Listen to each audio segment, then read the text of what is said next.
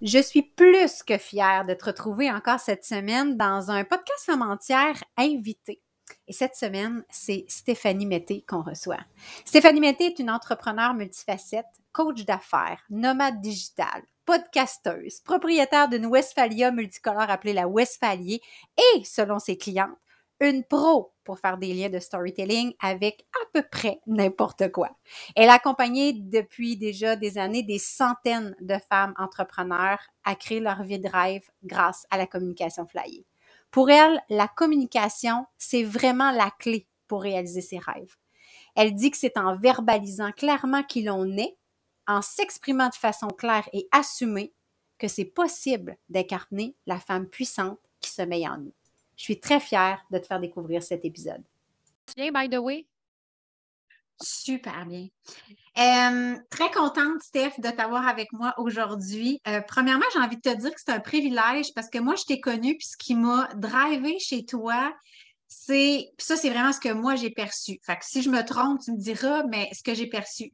Force de caractère incroyable, en même temps d'avoir une belle vulnérabilité puis une belle sensibilité, quelqu'un qui n'a pas peur d'exposer qui elle est, mais qui a peut-être eu peur de le faire à un certain moment dans sa vie. Puis je te vois vraiment aujourd'hui avec mes yeux de consommatrice de Stéphanie Mété comme une femme vraiment libre. Puis ça m'inspire énormément.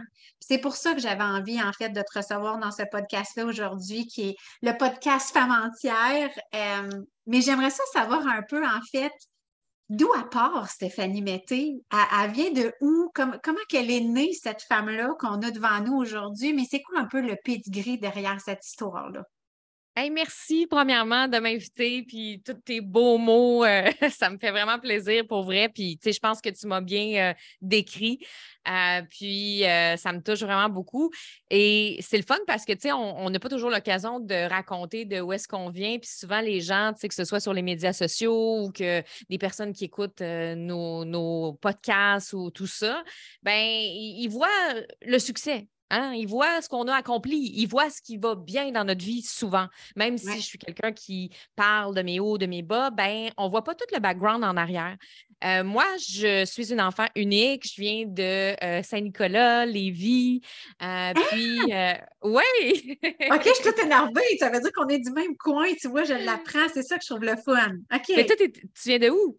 Ben, de Québec précisément, mais là, on vient de déménager à Lévis. Fait que tu vois, ah! Sainte-Hélène de Briqueville. Fait que ben, je sais pas si ça dit quelque chose. 30 minutes de chez ma mère, ça. C'est ça.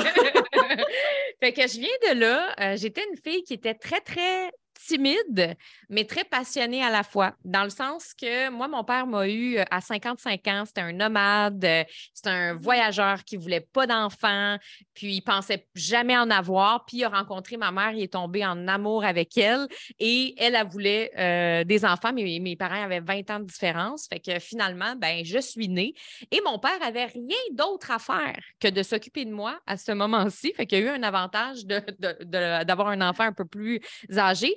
Et lui, c'était un caméraman. Mon père, il a travaillé à TQS. C'est un artiste peintre. C'est un grand créateur, dans le fond. Puis, euh, moi, j'étais passionnée parce que je rêvais d'être animatrice radio, télé très jeune. Tu sais, euh, à cinq ans, je, m'enregistrais à la radio. Euh, mon père me filmait pendant des heures. Fait que moi, c'est ça que je faisais là. J'avais cinq ans, ma mère allait travailler, mon père me filmait toute la journée, puis il me reprenait. OK, Steph, on reprend. Fait que, tu sais, c'était comme un peu le réalisateur de, de ma carrière, là, mon gérant, on va dire ça comme ça. Fait que j'étais vraiment passionnée. Puis quand j'arrivais devant une caméra, quand j'arrivais derrière mon micro, j'étais vraiment puissante pour la jeune fille que j'étais timide. Mais quand uh-huh. j'arrivais à l'école, par exemple, là, je parlais pas, j'avais pas beaucoup d'amis, je me faisais intimider, c'était très, très difficile pour moi. J'étais vraiment une fille qui était solitaire quand même. Fait que, fait que ma jeunesse a été quand même difficile euh, j'ai eu beaucoup de la misère à, m'accepter, me faire accepter, tout ça. Mais quand j'arrivais dans mon sous-sol, quand j'arrivais euh, derrière la caméra, derrière le micro, juste pour moi, ben, c'était là que je brillais vraiment dans le fond. Mais ça m'a pris du ah. temps avant d'être capable de le faire devant les gens. Tu sais, dans le sens qu'il y a une différence en le faire avec tes parents puis le faire devant les gens. Mais quand j'ai osé le faire devant les gens, je pense que c'est beaucoup ça, moi, qui m'a aidé avec ma confiance en moi. Tu sais, on nous dit toujours euh, l'estime de soi, c'est un travail intérieur. Moi, je trouve que c'est un peu de la bullshit, puis je vais t'expliquer pourquoi. C'est que je pense qu'avant de. je pense qu'avant de t'aimer, il faut que tu aies confiance en, tes compétences, puis que tu aies confiance en certaines choses que tu fais. sais, dans le sens que moi, en étant euh, animatrice radio, en faisant du théâtre, tout ça, c'est ça qui m'a donné confiance en moi, puis cette confiance-là m'a permis de m'aimer après. Oui, exact. Fait que je te dirais que je suis pas mal partie de là. Fait que ça a pas mal été ça. Puis j'ai eu une adolescence assez euh, rock and roll. ah oui? tu sais, pourtant, c'est drôle parce que tu dis j'étais quand même quelqu'un de très timide. Fait que souvent, on voit la petite fille très réservée, tranquille, parfaite. Aujourd'hui, tu es tellement coloré, tu es tellement flyé, on va le dire. Tu sais, c'est tout ton mode de vie. Tu sais, présentement, alors on enregistre ça, puis on verra quand ça, sera diffusé, mais tu es au Costa Rica, moi, je suis en Floride. C'est comme si c'est extraordinaire tout ce qui s'est passé dans ta vie, dans ta business. Et il y a le fait aussi que tu as passé, je vais dire, d'une job conventionnelle, qui ne l'est pas nécessairement, mais versus ce que tu fais aujourd'hui. C'était quoi ce déclic-là, en fait? Parce que tu pars de, ton sous-sol avec papa qui te filme, OK, ça va bien. Tranquillement, tu développes cette assurance-là. Tu tombes devant les caméras parce qu'on le sait que tu été une vedette de la télévision, quand même, on va le dire. Et là, tout à coup, tu es rendu une vedette des réseaux sociaux, du web, ta propre business. Qu'est-ce qui fait qu'un jour, on décide de tout laisser tomber et de partir là-dedans? Avais-tu déjà comme une ligne directrice de où tu t'en allais ou tu es arrivé et tu as fait OK, j'en ai assez, c'est plus moi, je me cherche, je me trouve plus. C'était quoi, Steph, à ce moment-là? Ben, en fait, euh, honnêtement, j'ai toujours eu le désir euh, de voyager à travers le monde depuis que je suis enfant, puis que je me disais un jour, je vais travailler, puis je vais voyager. Mais tu sais, c'était illogique comme rêve, ou tu sais, je veux dire, t'en parles à des amis à 15 ans, puis c'est comme, voyons donc, ça n'a comme pas rapport, il va falloir que tu trouves une job normale. Euh, fait que, fait que c'est comme si ce rêve-là s'est un peu envolé, mais tu sais, ça a toujours fait partie de moi. J'ai toujours ressenti que j'avais besoin d'être libre, puis j'ai toujours ce petit côté-là quand même rebelle malgré ma timidité, ou est-ce que moi, j'arrivais quelque part, même à 19 ans à la radio, là, euh, moi, je voulais, euh, je voulais tout faire là-bas. Là. J'arrivais là, puis euh, du haut de mes 5 pieds 2 et demi, là, je voulais interviewer les plus grandes vedettes. Là, puis là, mon boss était comme calme-toi, on, on va y aller une étape à la fois. Mais en même temps, ce caractère-là m'a emmené quand même à finalement être la seule intervieweuse, par exemple, de cette radio-là, finalement finir chroniqueuse culturelle. Fait que, ça, ça m'a vraiment comme aidé beaucoup. Mais en même temps, il y avait toujours cette partie-là de moi que je détestais pour mourir, avoir deux semaines, trois semaines de vacances par année. Ça m'angoissait. Moi, quand j'étais jeune, là, je partais une semaine avec mes parents en voyage, puis je pleurais le jour 2 parce que je savais qu'on revenait dans quelques jours. Ah. Puis ça a toujours été comme ça pour moi. J'avais tout le temps l'impression de jamais pouvoir profiter assez de ce que j'avais envie. Fait que ça m'a toujours challengé, ça. Le 8 à 4, lundi au vendredi. J'ai comme jamais vraiment aimé ça. Puis je pense que c'est pour ça que j'ai fait de la radio parce que c'est un domaine qui est conventionnel, mais non conventionnel. Euh, l'horaire est un peu différent. Euh, c'est quand même un, quand même un, emploi de party quand tu as 19 ans. C'est comme c'est. Fait que c'est quand même un monde particulier. Puis en même temps, euh, il y avait quand même cette partie-là de moi que quand j'avais. c'est bizarre ça, mais quand j'avais 15 ans, je me voyais, moi, Socrate féminine. J'aimais la philosophie, je tripais là-dessus, je me voyais aider les gens. Euh, mais je ne sentais pas que j'aidais tant que ça quand que je faisais de la radio puis de la télé.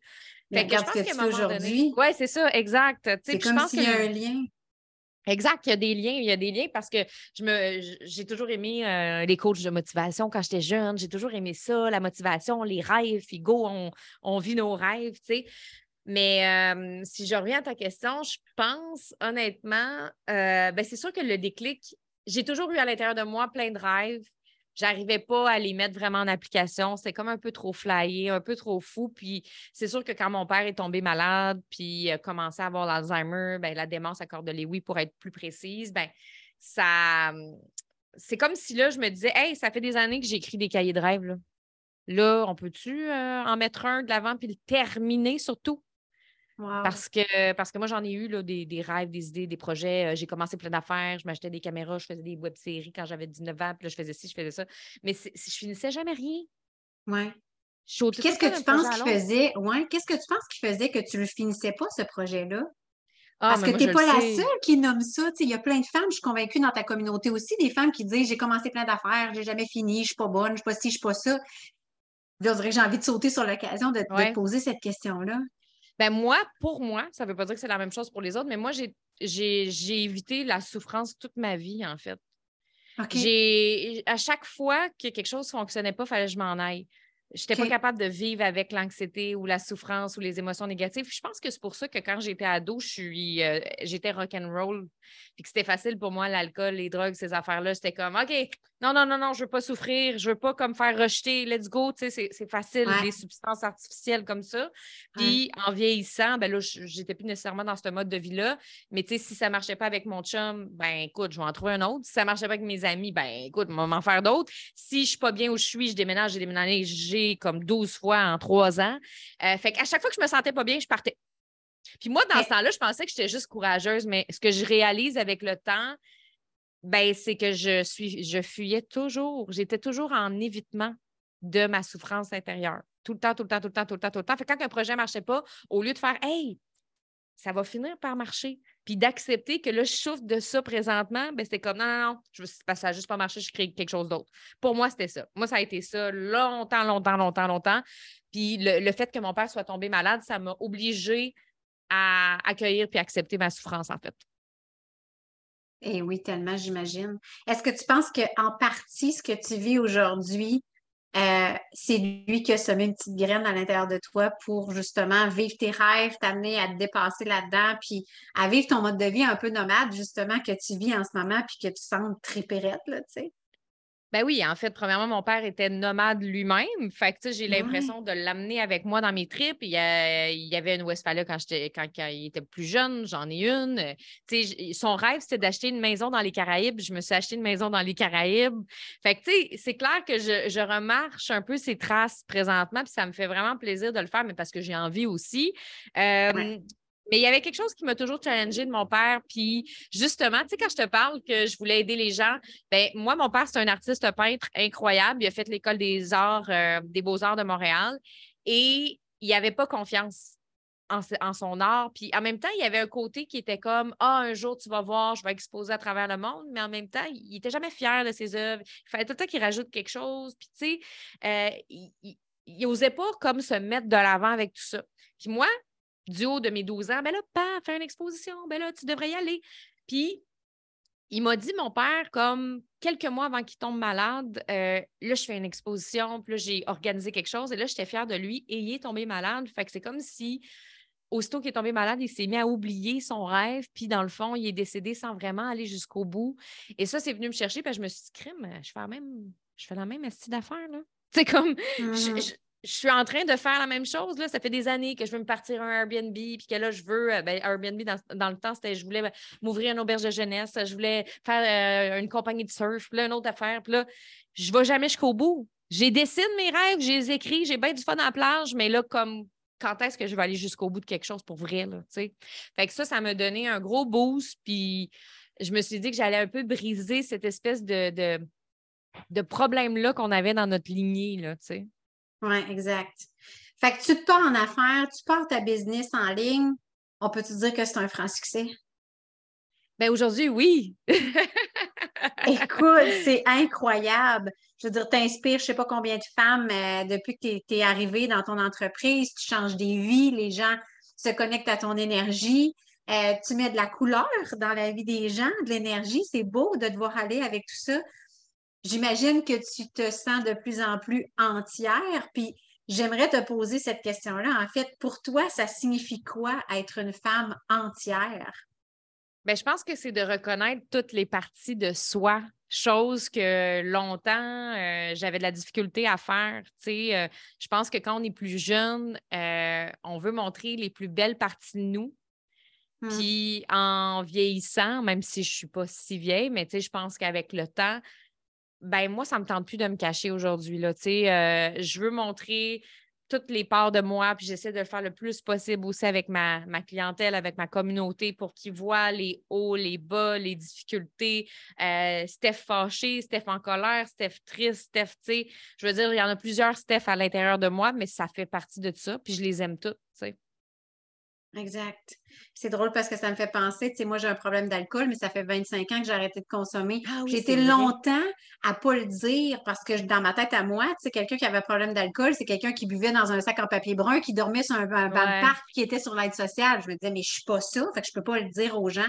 Puis aujourd'hui, ça fait partie de mes fiertés, tu sais, dans le sens que Ben ça oui. m'a amené à comprendre plein de choses chez les, les gens qui ont des dépendances ou peu importe. Fait que nos parts d'ombre deviennent à quelque part, je pense, de la lumière pour quelqu'un d'autre. C'est ça qui est extraordinaire.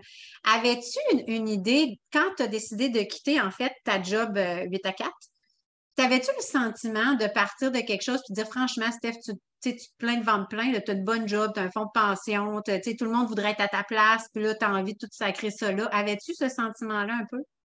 Pas vraiment. Pas moi. J'avais peut-être le sentiment que certaines personnes allaient croire ça, mais moi, non, parce que j'étais vraiment décidée, puis c'est pas une décision que j'ai prise euh, en un claquement de doigts. Là. Ça a été réfléchi, ça a été mûri parce que c'était quand même mon rêve de jeune fille de faire ça. Puis moi, je me voyais à Montréal. Tu sais, je, je Ouais. me voyais, euh, c'était mon next step. Mais là, à un moment donné, tu te poses la question, c'est qui qui va aller à Montréal? C'est ton ego, c'est toi vraiment, comme c'est la petite fille ou c'est l'adulte? Fait que tu sais, c'est comme tout un questionnement à avoir. Puis, c'est qu'est-ce que j'ai envie? Cocher quelque chose sur ma checklist ou vraiment faire quelque chose qui m'anime? Tu sais, fait que, fait que j'avais vraiment bien réfléchi à ça. Puis, euh, je l'assumais. Puis, tu sais, moi, depuis que mon père est décédé, là, je vais dire qu'il n'y a pas grand-chose qui me dérange dans le sens que j'avance, j'écoute mon cœur. Puis, depuis longtemps que, je, que les gens me trouvent bizarre. Tu sais, comme euh, pour moi, là. non, mais tu sais, ce que je veux dire, c'est que même quand j'ai annoncé à des gens que je voulais faire de la radio, déjà ça, c'était comme, ben voyons, tu sais, OK. c'est compliqué, c'est difficile, nanana. Puis là, après, ces gens-là, quand ils voient que j'en fais, ah, cool. Même affaire avec la télé, même affaire avec l'entrepreneuriat, même affaire avec la maison Costa Rica, même affaire, tu sais, c'est tout le temps comme ça. Pas mes amis à moi, certaines personnes. Ouais. Mais moi, je ne m'arrête pas à ça parce que, tu sais, je veux dire, je veux être fière de moi. Puis, euh, on a tout le temps des gens qui nous jugent. Puis, tu sais, c'est tellement triste parce que j'en ai des clientes qui s'empêchent de faire des choses à cause de ça. Mais, tu sais, moi, je ne vis pas, je vis pas pour ces gens-là. Tu sais, à je cause vis de la famille moi. et tout ça. Ben oui, puis en même temps, je veux dire, c'est exactement ça. Sinon, c'est qu'on est en train de réaliser les rêves des autres, puis on est en train de faire la vie des autres. C'est pas ça qu'on souhaite. Exact. On en a juste ça. une, puis on est en vie, tu sais. Fait que je dis souvent aux filles, jouissons de ce moment-là au maximum, tu sais. Ben oui, exact. Moi, quand Première- j'étais jeune, oui, vas-y. Excuse-moi, non, je veux savoir quand tu étais jeune. Moi, ça, ça non, non, mais c'est plus une blague. Je disais toujours, vivez votre vie puis mangez du fromage, puis comme ça, vous allez être heureux. Ben écoute, moi, ça sera un peu la même chose. Je rajouterais manger de la poutine, tu vois, de chaque Ah oui, ah, là, j'ai hâte. Là, Là, je, là, là, on est, je suis au Costa Rica pendant qu'on est en train d'enregistrer ton épisode, puis euh, je t'avoue que la poutine, j'ai hâte. Ça te manque, hein? Ah, Ouais. exact. J'ai envie de te poser une question qui vient de me flasher, puis moi, c'est ça. Les entrevues sont jamais planifiées à l'avance. J'ai pas le goût de ça. Je veux que ce soit spontané. La première action que tu as mis en place, quand tu as quitté ton emploi, puis tu as décidé que tu t'en allais peut-être vers l'entrepreneuriat, est-ce que tu le savais, ça? Est-ce que c'était déjà dessiné? Tu as dit, je lâche ce job-là, puis je m'en vais là, la direction est là. C'est c'est quoi la première action que tu as faite? Ben, juste que tu saches, j'étais déjà un peu entrepreneur pendant que j'étais à TVA. J'avais lancé mon livre Le bonheur qui mijote quand mon père est décédé. J'ai commencé à écrire mon livre, tout ça. Et j'a- j'avais commencé à coacher, j'avais étudié en PNL, j'avais fini ma certification de PNL à ce moment-là, je pense.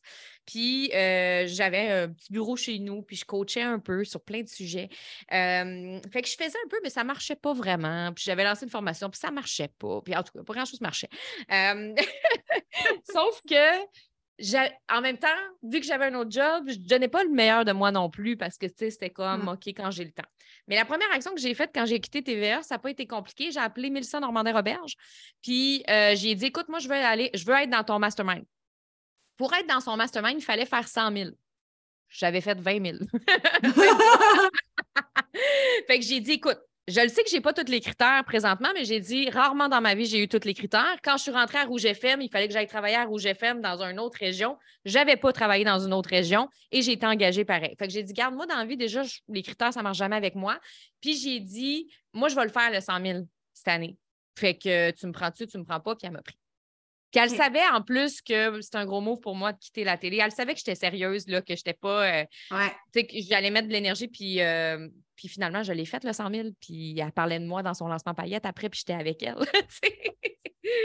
c'est hot, hein, quand on pense à ça, d'avoir pris ces actions-là. Puis, tu sais, de veux, veux pas, c'est sûr que ça challenge quand même. Tu sais, la peur ben est là, mais tu sais, moi, je pense que quand la peur est là, moi, j'ai toujours envie de dire que la direction est dans ce sens-là, tu sais. Donc, euh, deux dernières questions en terminant, Steph. Si tu avais à décrire, premièrement, est-ce que tu te considères comme une femme libre? Bien, une femme libre, je pense qu'on peut toujours l'être un peu plus. Euh, je te dirais que le challenge avec le temps, c'est de le temps. C'est de, sentir. Tu sais, on dirait que des fois, je me dis, euh, on dirait que moi, j'aimerais ça être libre de temps à 100% mais pour moi, c'est illogique. Tu sais, dans le sens que mmh, mmh. on a des projets, on a des engagements. Fait que je pense que je pense que j'ai besoin encore de faire plus d'espace dans mon horaire, encore plus. Fait que je me sens pas libre à 100% mais libre d'être moi, oui. Euh, libre de faire ce que je veux, euh, libre d'être qui je suis vraiment de plus en plus. Euh, mais c'est vraiment euh, le temps, ça me challenge encore. OK. Puis dernière question, ça serait euh, pour toi, ça représente quoi être une femme puissante? Une femme puissante, pour moi, c'est justement une femme qui a le courage de réaliser ce qu'elle veut vraiment réaliser puis d'écouter son cœur, même si ça semble complètement flyé. Puis en même temps, c'est une femme qui est capable d'exposer et d'exprimer sa vulnérabilité.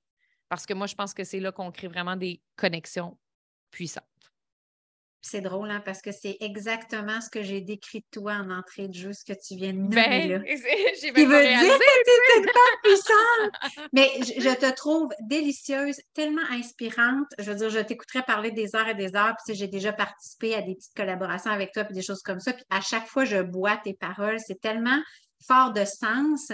Puis je pense que c'est de par tes expériences, de par tout ce que tu as vécu dans ta vie, ce que tu as assimilé aussi que tu es capable de nous transférer ces enseignements-là. Bref, en tout cas, tu es une enseignante sur ma route en ce moment, puis je, prends ce que tu m'apportes énormément. Je te remercie d'avoir pris un petit peu de ton temps pour être avec moi aujourd'hui. Je pense que tout le monde va apprécier cet épisode-là. Qu'est-ce qui se prépare pour euh, Stéphanie Mété dans 2023? Ben, ce que tu peux dire, évidemment, parce que sûrement tu quelque chose de caché quelque part, mais mettons, qu'est-ce qui s'en vient pour Stéphanie Mété 2023? Bien, beaucoup de changements, je te dirais, parce que euh, je suis en train de switcher bien des affaires. Il y a bien des choses qui vont être en pause aussi. C'est des nouveaux projets cette année, ça va être le fun. Ça fait longtemps que je veux lancer ma certification de coach en lien avec la communication flyée. Fait que ça ne me dérange pas de le dire parce que ça fait, là, là, en le disant, ben ça veut dire que je vais le faire, là, tu sais. Parce que ça fait des années. les choses, ouais. Ben, ça fait des années que je le remets, je le remets, je le remets, je le remets. Mais tu sais, moi, justement, une de mes forces, c'est l'enseignement. J'aime vraiment, vraiment enseigner. Puis j'ai le goût, justement, que les femmes que je vais, que je vais coacher, que je vais enseigner, soient justement des, je trouve qu'il n'y a pas assez de personnes, je ne sais pas comment le dire, c'est qu'il n'y a pas beaucoup de formations de coach présentement en ligne, puis je veux vraiment coacher les filles pour que quand ils sortent, je sens qu'ils peuvent vraiment avoir un impact considérable dans la vie des autres.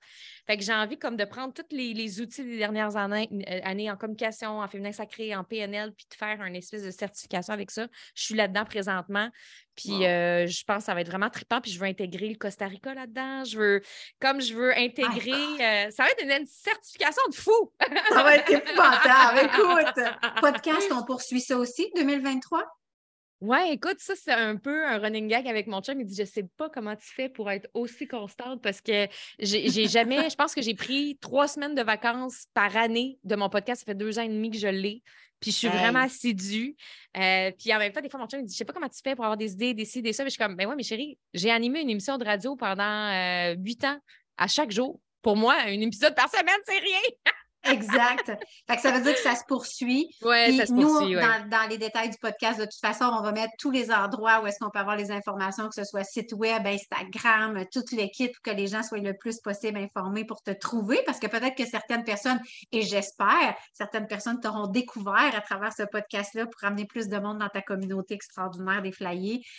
Merci, Steph, sincèrement, de m'avoir euh, permis de partager un petit moment de ton intimité parce que tu nous as raconté des choses qui sont propres à toi. J'apprécie énormément.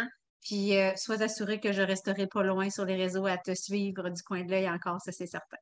Ah, ben merci, j'apprécie. Puis merci à tout le monde qui a écouté le podcast. Je vous salue, puis je vous souhaite une bonne journée, soirée, peu importe. bye bye tout le monde. Bye.